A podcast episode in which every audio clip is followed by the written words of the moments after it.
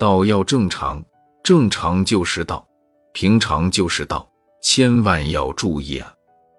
所以讲水火交感，水火相交，火在下，水在上，这是比喻而已。道家也有很多的方法，但属于旁门。不过旁门也是门，有时候你们也可以用。大约二十几年前，日本人发明的温酒器，放在肚脐上，暖暖的，可以治肠胃病。这是日本人把中国道家的老方法拿出来卖钱。这个在道家叫九七法，其实用不着那个。我教你们，年纪大的都可以用，比较保险。用桂圆肉一颗，新鲜的叫龙眼，干的叫桂圆。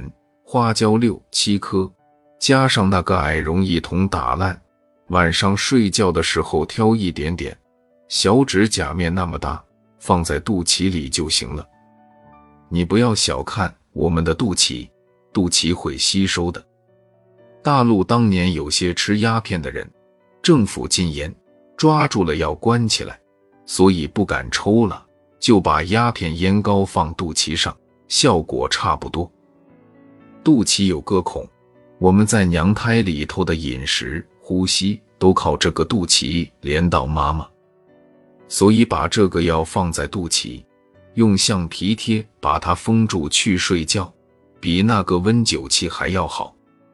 胃病也好，各种病都好，老年人的身体绝对保健康，身体需要就吸进去了，不要的他不吸。这样就会水火交感了。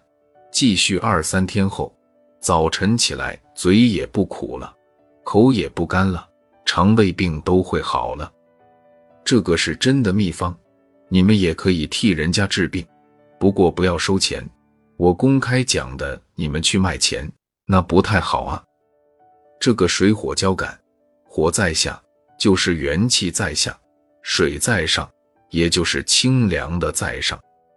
所以老年人口水多，脚底心还发暖，冬天脚都不怕冷的，一定长寿。